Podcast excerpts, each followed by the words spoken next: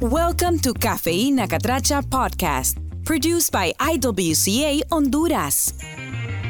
We delve into a wide range of coffee related topics, from the cultural significance of this beloved beverage to the intricacies of coffee farming, processing, policies, and market trends. Also, feature exciting segments on coffee related news and events. We believe that coffee is more than just a drink, it's a culture.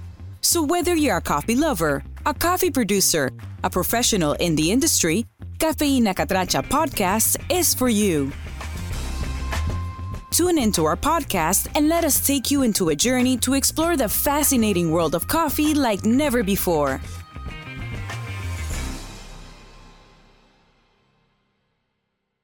Welcome back to our new episode of Cafeína Catracha podcast, the podcast that loves to explore the coffee community and their rich culture. We are going to be your host. My name is Orieta Alvarenga. And I am Carla Calidonia. During this new season, we will explore the stories and the insights from coffee professionals and from experts that have made their mark in the industry. With a weekly schedule, we will take you in a journey to discover the fascinating nuances and complexities of coffee like never before. You are right, Carla. Here we are all passionate of the all aspects in the coffee industry, from the history to the culture significance to the intricate details of the coffee production to the market reach. So sit down, grab a cup of coffee, come on along with us and enjoy this episode. And we also have some interesting interviews. You're right, Carla. This episode, actually, we're going to learn about the importance of building a long lasting relationship between the coffee producer to the coffee buyer. Okay, so we are going to learn about the buyer's perspective from the creators of two relevant coffee events. For example, we have Martin Mayorga with Mayorga Coffee and Henry Wilson from PRF. And also, we complement with two other important people David Griswold and Jorge Cueva from Sustainable Harvest. As we prepare to kick off this episode, we like to extend a special thanks to our sponsors. Cafeína Catracha podcast is brought to you by IWCA Honduras and sponsored by Café Inclusivo Swisscontact. In partnership with Let's Talk Coffee, Sustainable Harvest, PRF San Salvador, Mayorga Coffee, and eCafe. Hi, I'm Martin Mayorga. I'm the CEO and founder of Mayorga Coffee. Uh, we are a U.S. roaster, and we've been in business about 25 years. We are the diamond sponsor of the Producer Roaster Forum, and we're here in El Salvador celebrating the Producer Roaster Forum of 2023. Very happy to be here. Awesome. Uh, as a woman, we can change the standards of how we can access to the market and sell our coffee. I think first, as farmers, we need to, as an industry, give farmers a bigger platform I think the industry can do a much better job than it has. Uh, that's my focus in trying to do that by coming to our countries and, and being here.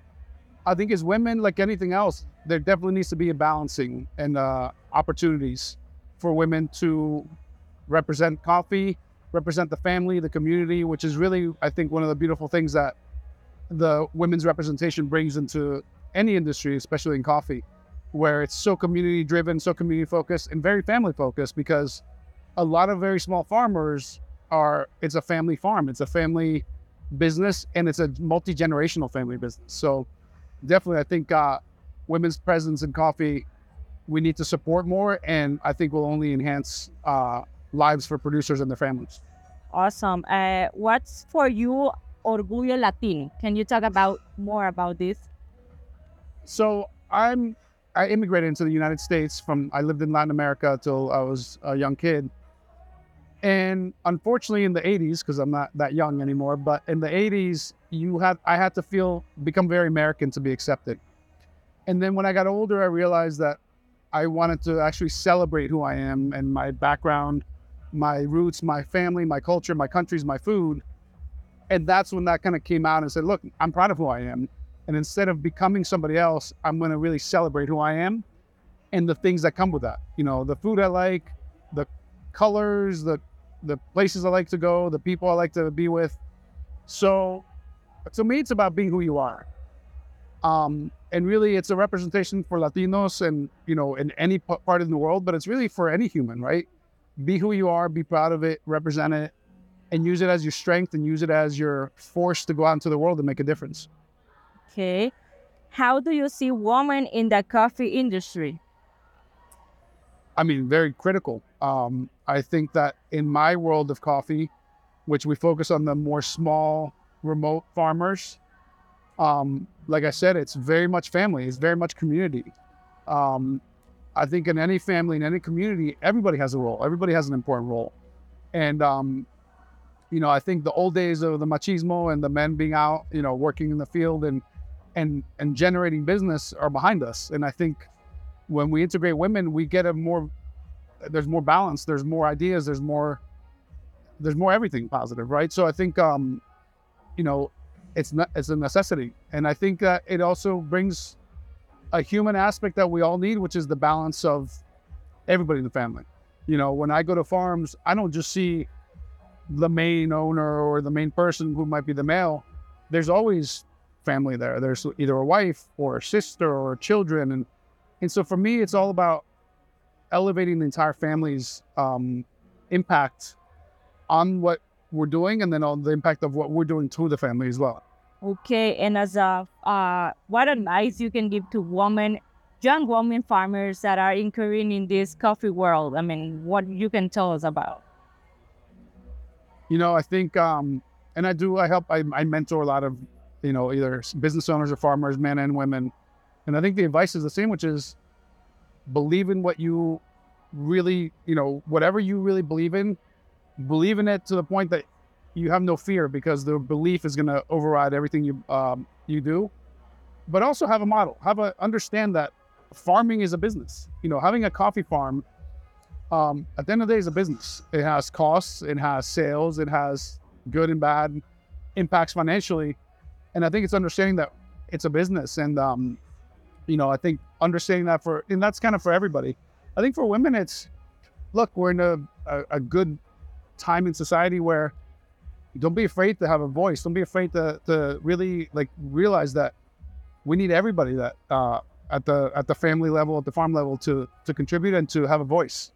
So I think, and I would say that to anybody. You know, I think one of the beautiful things at my age I've seen is coming from society that used to oppress people for the way they look, the their sex, whatever. And now we're in a society where it's open. So now let's just push forward and make an impact, and realize that those of us who didn't have a voice and fought for a voice are always going to be out here fighting, you know, for the future. But then we owe it to the next generation that we have to push. We have to push doors open. We have to take opportunities because there's people behind us, our children and people who even see us on social media. We have to be good examples, men, women, anybody. We just have to lead by example. Uh, yeah, absolutely. So we appreciate you being here with you Of course.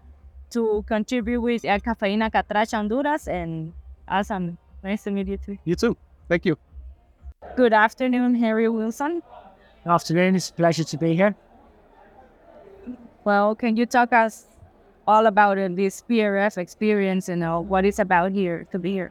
Of course, well, firstly, thank you very much for inviting me to speak. It's a pleasure to be here. And secondly, yeah, so this is the sixth edition of the Producer Roaster Forum event. We've done the event in Honduras, we've done it in Guatemala, we've done it in uh, Colombia, Brazil, El Salvador, but now we're coming back to El Salvador again.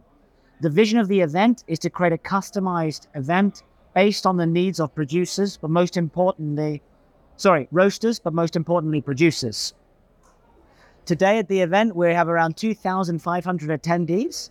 We have cupping rooms, we have the ex- ex- exhibitor zone, we have the roasting competition, we have the cold brew competition, we have the workshop arena, we have the auditorium, and we have a host of activities. For us, the goal is to create a world class event which is accessible and relevant to the needs of producers, and with the specific goal of building meaningful long term commercial relationships. So, what we want is the producers to come here, doesn't matter how experienced they are, and take some practical information with them. Ideally, generate business relationships with roasters, but if that's not possible, at least perhaps meet someone local, a cooperative who they can work with, an exporter they can work with, or perhaps even learn about how they can better manage their costs. Today, we have, like I mentioned, around 2,500 attendees, but we also have roasters from about 60 different countries. And for me, that was that's what makes this event special. Okay, how was your experience of connecting with the women's producers and the buyer beings? Um, for us, it's a priority to have the participation of, of women in this event because we can't deny that the industry is more male dominated. So what when we were reviewing uh, the Becas, we have a program called the Mayorga uh, Becas or Scholarship, whereby they pay for the entrance of 500 producers. And with this, we prioritize the participation, participation of women and smallholder producers. For me, I think that we always need to do more to encourage the participation of women farmers. However, we see, I'm very, very pleased to see that there are women here from El Salvador, from Honduras, from Guatemala, even from Peru that are here meeting producers. I would have to follow up and get, try and get as much information as possible. But the priority for us is that people are generating uh, meaningful relationships. Also, we have the participation of the IWCA as well. And we have taken a, an effort to try and maximize the participation of, of women speakers in the event. Okay. It's necessary that women get more involved in the participation of in speakers, in events, and, and coffee environment. It's absolutely essential that we ensure the participation of women in all events and also throughout the coffee supply chain from seed to cup. For us, we aim always when we start off to try and have more women than men as speakers. I'm not going to deny it's it's been quite it's quite challenging just because of how male dominated the industry is. But I'm very very proud to say that honestly some of the best speakers we have are women and we invite them not because they're women but because they have outstanding knowledge and experience to share. What I would like to do in future events is make an even bigger effort, particularly with the international guests. Okay, so we are really pressured to be here with you in PRF 2023 in Salvador and collaborating with uh, podcast Cafeína Catracha Honduras. Thank you, and thank you very much for having me. We are in Copan Ruinas, this wonderful city, and the home of Let's Talk Coffee 2023. And we are with David Griswold, who is the founder of Sustainable Harvest and Let's Talk Coffee. Welcome. Thank you. Thank you for having me. Thanks. And let's talk about this event here. It's been a long way um, until we we finally got to Copan. Right. Why did you decide to do it here? Well, I was um, looking for a location. I think it was last uh, last year, about about this time last year, thinking about where was going to be after COVID our Let's Talk Coffee event. So this would we had been doing this since 2003, so that's almost 20 years. And each year we would take Let's Talk Coffee to a new producing country. So we've done it in Guatemala and Costa Rica and Panama and Colombia and Nicaragua and El Salvador, but we've never done it in Honduras. And so I went to the Specialty Coffee Association event, which happens in this last year was in Boston, and I went to a special event and as I came up the escalator, I met uh, some people from eCafe, Orietta, and Nestor, and I don't know, were you there? You weren't there yet, No. right? And uh, but quickly they just started to talk about Honduras as a country that needed to um, be discovered by specialty. And I thought, you know, Honduras is such an important player, but so misunderstood as a country. So I knew people would be nervous about Honduras because it has a reputation for for the bad news, and I didn't know if that was true or not. But they encouraged me to come down and look at the country. So in May, and that's when I met you and Nestor and and um, just the whole team from eCafe, and what a great what a great welcoming experience that was. You remember? Yes, I do. and uh, we went around and we looked at lots of locations. And at the very end, uh, par- partly by luck, we got over to see this incredible location of the convention center at Copan Ruinas. And I don't think even people in Honduras knew quite what was here because COVID had kept us all locked down. And the road from two hurricanes in 2020, I think it was, had really ruined the the carretera. Uh, yeah, the road. And people said, "Oh, it's too difficult to get to." But uh, there we were, myself and my Let's Talk Coffee architect, Alfonso Carmona, and I think Orietta was driving, and um, and at other times we had Nestor. We were just gonna figure out where could we have it. Yeah, and so here we are now. It's amazing to see it reality. And what about the people that is here? You know, that is doing the agenda, that is doing these wonderful um, talks and panels. What was the answer of them when you say, let's go to Honduras and let's do it in, in Copan Ruinas? Well, I think people were initially a little nervous, or also people were having a, a difficult time getting ready to get out of COVID. And as you know, you've probably seen air flight, airplane flights have gone up a lot, right? What used to cost three or four hundred dollars to come to Honduras now is eleven hundred dollars from the United States. So there were a lot of reasons why people were hesitant. Um, so it was really important for us to have support from eCafe so we could get speakers of really high quality to come. And of course, we had to we had to pay for their airplane flights and their hotel to make sure they would come. But what that meant was that uh, at this event, we have now over 25 countries and over 300 and almost 350 international and Honduran guests. It's an extraordinary international event, probably the largest that I would say Honduras may have had in recent memory of in coffee. In coffee yeah, and uh, certainly at Copan Ruinas. So that's what we that's what we built. So it was very important. You were asking how did how did we get these speakers? So I go around the world literally to every coffee show and I ask people who's doing something really innovative. Who do farmers need to hear from? because a lot of our model is about leveling the playing field. You can go to a conference at the Swiss Coffee Association, or you can go to the Specialty Coffee Association of the World of America. You can go to maybe even Sintercafé over in Costa Rica.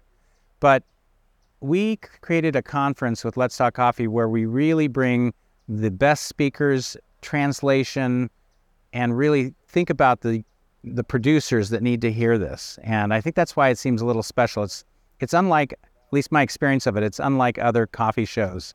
And maybe you you feel that too, being here. Well, what I feel also is, you know, the we can see the future, what is coming, what is uh, the next thing that we need to be aware of. Yeah. And of course, you know, the the maybe the role models that otherwise we wouldn't be aware of is yeah. this is an alliance of women. I can say that there is a lot of female presence yep. in the panels. And not only because they are females, it's because they are building something new, as you say. So, uh, what is your impression, you know, about the, I'm, I'm not sure if to say the request of the market about female presence or the need of the market, um, but how did you also balance the presence of males and females yeah. doing uh, the the panels and, and telling stories? Yeah. I mean i think that if you look at most coffee shows and most conferences it's a lot of white men like me on panels and if we're going to see real change happen we have to create space and give people the opportunity to speak i think the uh, the numbers here show almost 50% of the speakers are women and about 45% of those are also young people. So that'd be 21 to 39 years old. We call them next gen, next generation.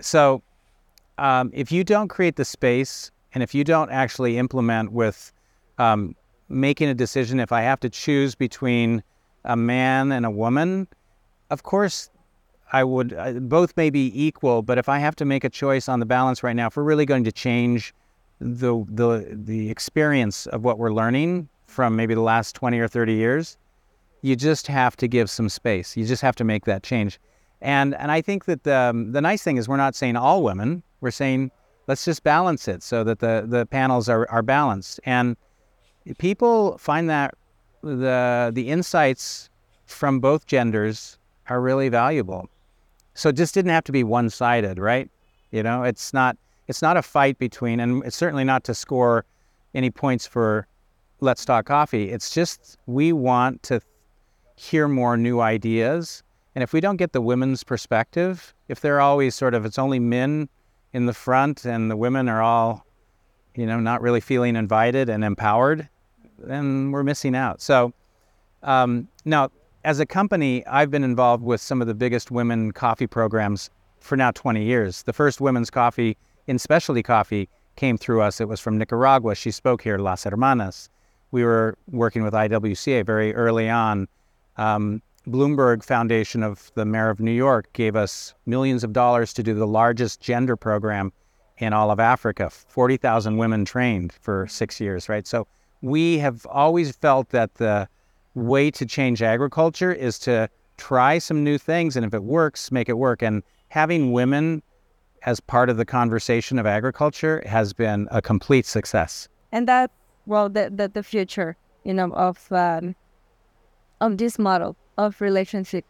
Yeah. At the end is people to people. Yeah. You know, at the end, uh, you need to hear and you need to trust the buyer and the seller. Yeah, yeah. I think that's what makes that's what makes business more fun, and I think it makes business more profitable. So that's a win-win. Well, David, thank you so much for this interview. And well, for those people that are waiting for Let's Talk Coffee, uh, I'm sure that it will be some information in the media so they can follow the social media. Yeah, and and let's talk coffee.org is the website.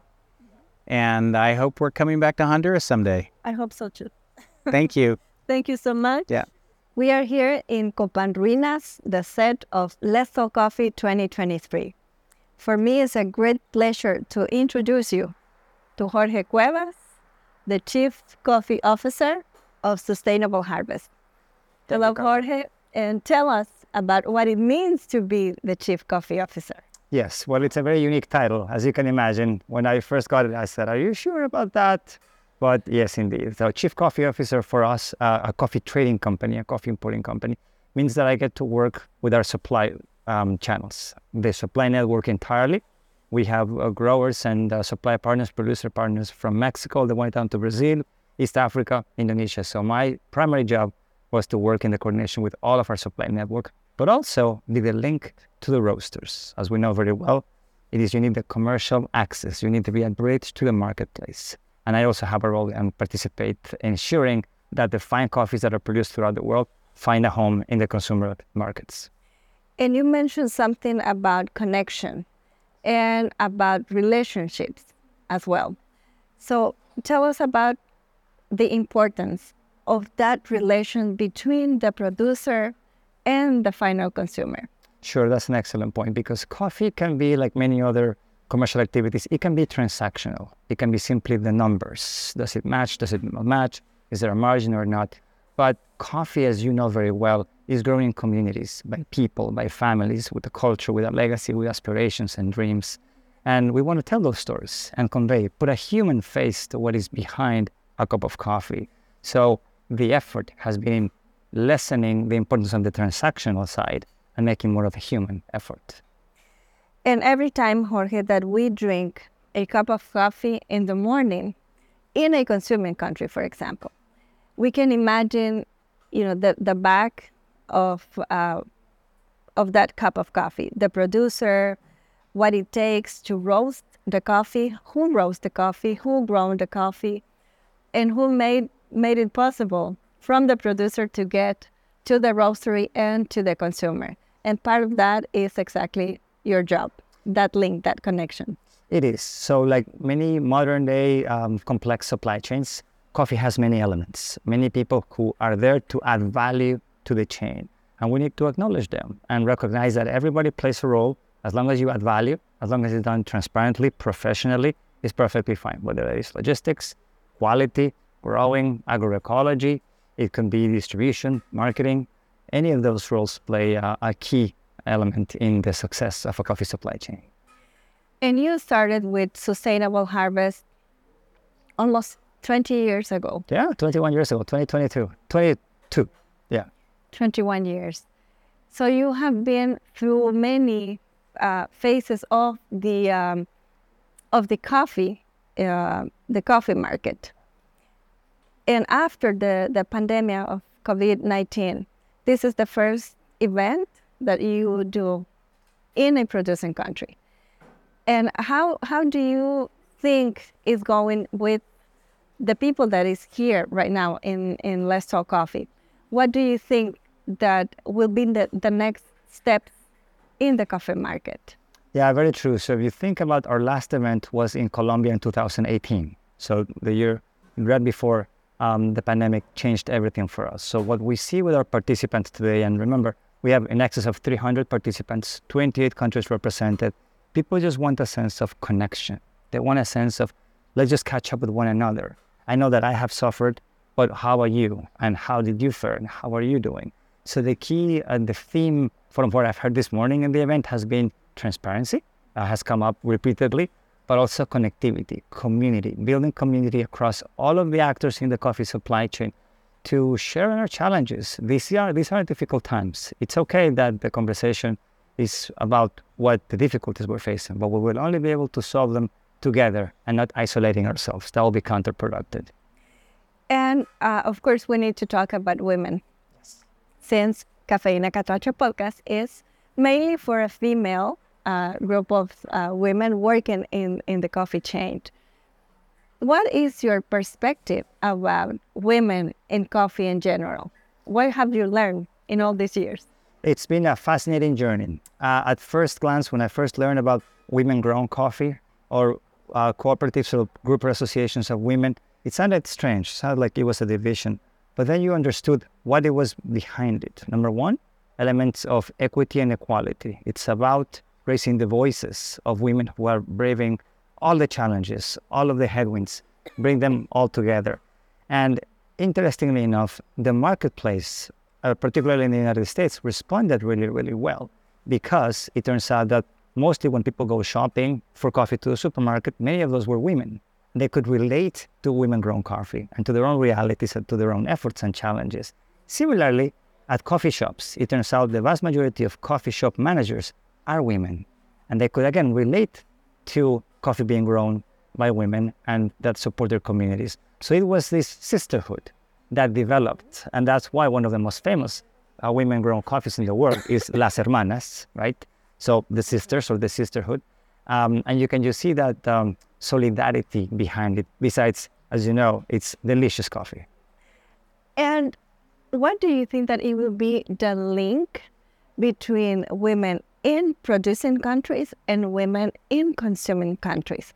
Mm-hmm. As you say, there is a, a community in there and sharing experiences. In, in your own words, what do you think that is that link between those women? I think uh, from my experience in my own household, of course, and with my mom and my wife and my daughter, women sometimes carry certain burdens that are blind to all of us, that are not acknowledged, that are not recognized. And I think that's a, a historical fault of society. Um, but number one, acknowledging those roles, those efforts, those contributions. But then women understand that amongst themselves better than anybody. And they can be like, oh, yeah, I, I know what you go through. Let me lend a hand. Let me be there to help your success because I know you help my success as well. That's very good. And I'm going to finish with something. I'm going to put this cup here mm-hmm. with the permission of everybody. And I know that blue is your favorite color. It is. You told me before. So with this bracelet, this friendship bracelet, what we are going to do is to have the connection between a producing country and a consuming country as well. And those links between the coffee chain that can support us and help us, as you say, to have that connection. So we, we, we're going to share this friendship bracelet as well. And of course, to have a toast. Of course. For coffee. Let's have a toast for coffee. Thanks so much to friendship and community. Friendship and community. Thank, Thank you so much. Thank you, everybody. Thanks to our guests for sharing their amazing insights with our audience. Don't forget to subscribe to our podcast on your favorite platforms. Also, stay connected with us on Instagram, Facebook, and YouTube by following Cafeína Catracha HN. We love to hear from you. For more information about IWCA Honduras, kindly visit mujeresencafehn.org. In today's episode, we learn about the critical importance of building a very close relationship between the coffee producers and the coffee buyers. You're totally right, Carla. It's important to have that kind of relationship and have a good communication between those two. Ah, I think that's everything for today. Well, thank you very much for today's episode. Thank you for listening and supporting us. Until next week. Bye. Cafeína Catracha podcast is an original idea and executive production created by Suyapa Franco and Marta Campos Mays. Bye.